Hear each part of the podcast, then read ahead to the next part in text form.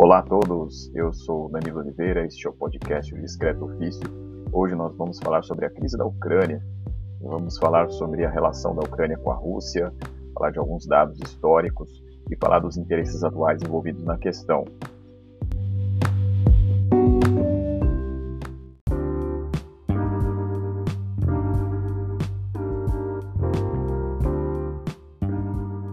Tem sido frequente na TV, no rádio, e na internet vemos notícias e comentários sobre uma possível guerra na Ucrânia. Essa guerra envolve o governo ucraniano e o governo russo. Bom, essa guerra ela tem como base uma situação bastante tensa na região leste do país, em duas regiões mais propriamente, na região de Donetsk e na região de Luhansk. Então, desde 2014, essas duas regiões se proclamaram independentes e proclamaram repúblicas contra o governo de Kiev, contexto da época é que, em 2014, o presidente Yanukovych foi derrubado por uma, uma insurgência em Kiev, na capital, que acabou tendo o apoio das potências ocidentais, como Estados Unidos, Inglaterra, França. Essas movimentações que aconteceram derrubaram o presidente e imediatamente as repúblicas foram proclamadas no leste contra este golpe que aconteceu na capital Kiev. Bom, desde então tem acontecido uma guerra civil. Essa guerra civil ela aconteceu em 2014, 2015. Houve tentativas de cessar fogo, mas é, há a volta do conflito de forma intermitente. Então, este é o contexto. Mas, claro, há outras situações também que nós vamos abordar aqui agora.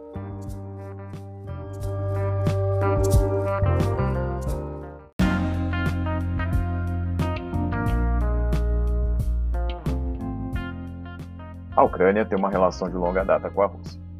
Às vezes pacífica, às vezes conflituosa. A Ucrânia já foi parte do Império Russo. Aliás, é importante lembrar que havia a famosa Kievan Rus, que foi onde se deu início à própria história da Rússia, ou seja, na região de Kiev, por isso Kievan Rus.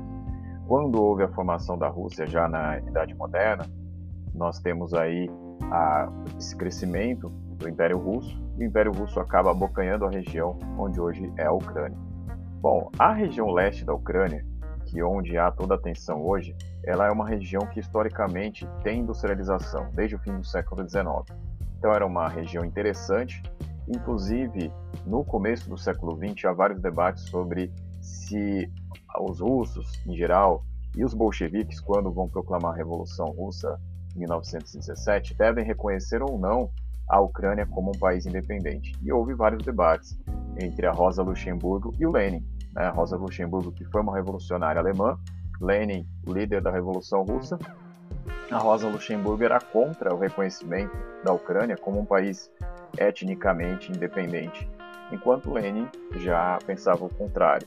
Né? Tanto que a Ucrânia foi reconhecida como uma república, sendo uma das primeiras repúblicas da União Soviética, né? na formação da União Soviética em 1922.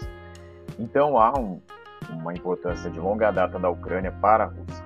Né? Então a União Soviética acabou então é, tendo a liderança sobre a Ucrânia durante os seus anos de existência. Né? A Rússia e a Ucrânia faziam parte da União Soviética.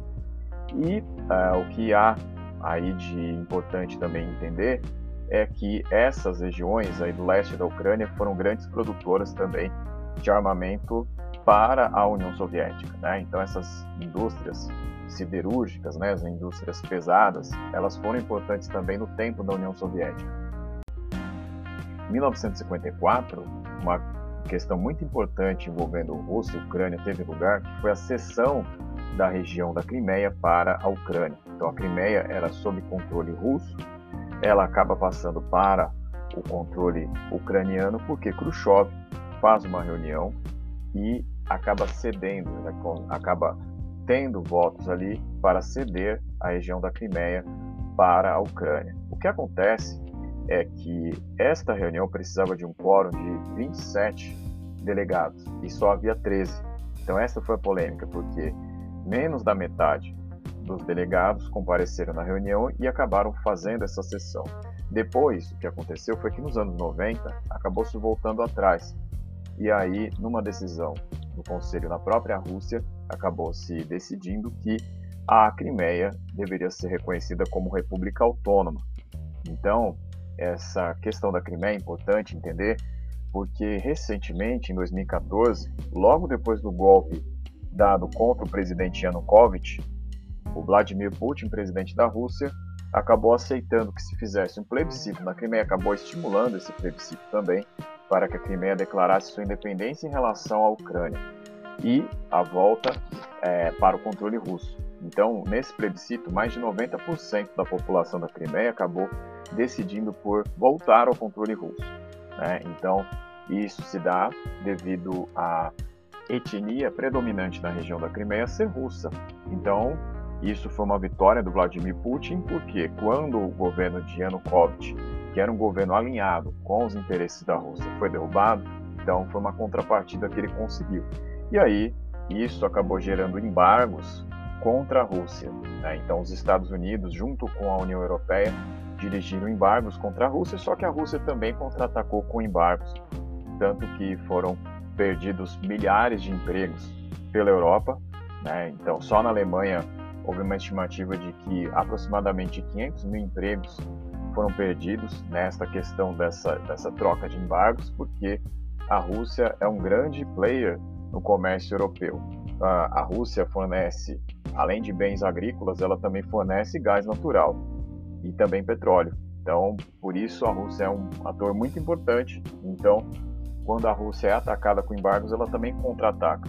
Então, talvez por isso hoje exista tanta reticência na questão dos países da Europa, num geral, aceitarem a possibilidade da guerra da Ucrânia contra a Rússia, porque eles já têm esse histórico recente de embargos e contra-embargos, que prejudicaram muito a economia europeia é, entre 2014 e 2015, e haja vista que em 2008 houve a crise econômica mundial, que também teve reflexos sobre a Europa. Então, enquanto a Europa nem havia se recuperado daquela crise, já havia essa situação com a Rússia. Então, é uma situação bastante tensa do ponto de vista político e econômico também.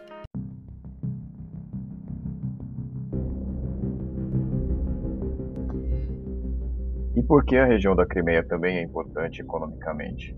Porque desde o governo Yanukovych havia negociações entre a Ucrânia e a União Europeia para que houvesse uma aproximação da própria Ucrânia em relação à União Europeia, porém havia também a aproximação com empresas ocidentais, grandes empresas ocidentais de petróleo.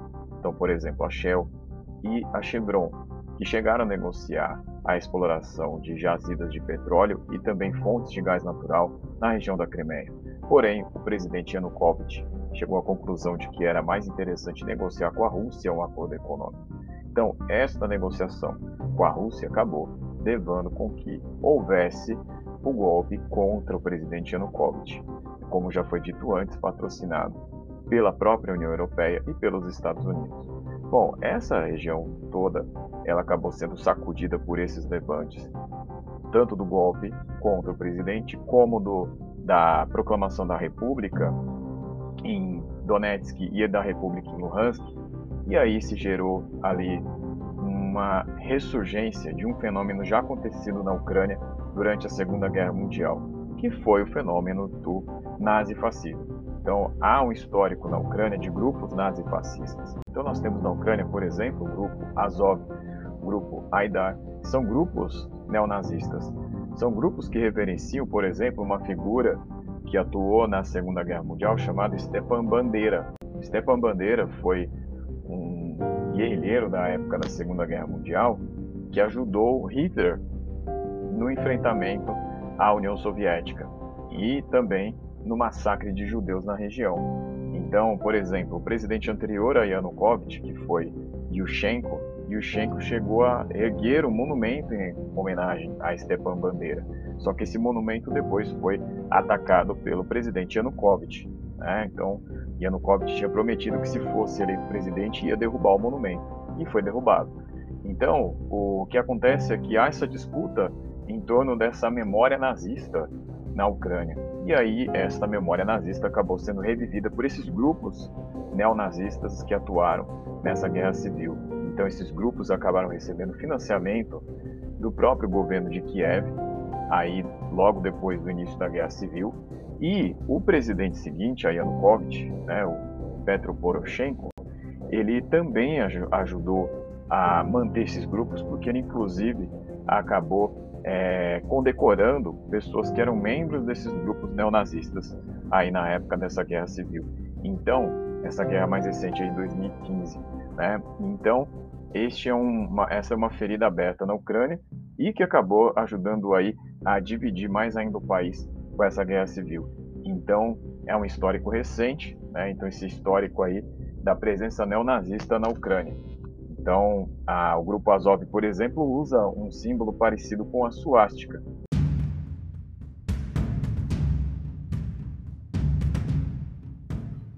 Bom, atualmente, a questão mais relevante envolvendo a tensão na região é a proposta de que a OTAN incorpore a Ucrânia na sua organização. E isso incomoda, lógico, a Rússia, porque desde a reunificação da Alemanha, no início dos anos 90, o acordo firmado entre OTAN e Rússia era, e no caso ainda União Soviética, era de que os países da Europa Oriental não seriam incorporados à OTAN. E não foi o que aconteceu, porque desde então diversos países da Europa Oriental têm sido incorporados à Organização do Tratado do Atlântico Norte, a OTAN. Então, isso fere os interesses geopolíticos da Rússia, né, que foi aquilo que sucedeu à União Soviética, e por isso, então, Vladimir Putin tem posicionadas as suas tropas na fronteira da Ucrânia. Só que essas tropas elas não estão posicionadas de agora. Desde o ano passado elas já estão posicionadas. O que se vê agora na mídia ocidental é um estímulo a notícias cada vez mais incessantes a respeito de um possível conflito. Mas as potências ocidentais estão divididas, porque a Alemanha, por exemplo, não tem uma posição favorável a uma guerra, a França também já gerou dúvidas a respeito disso, e agora recentemente, Viktor Orban, líder da Hungria, procurou Vladimir Putin para conversar.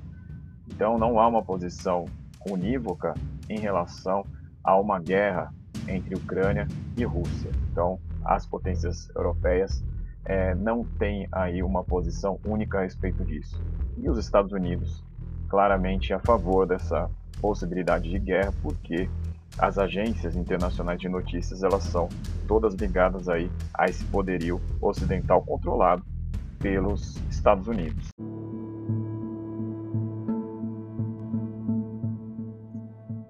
Importante também se salientar que esses conflitos sempre são interessantes para as indústrias armamentistas.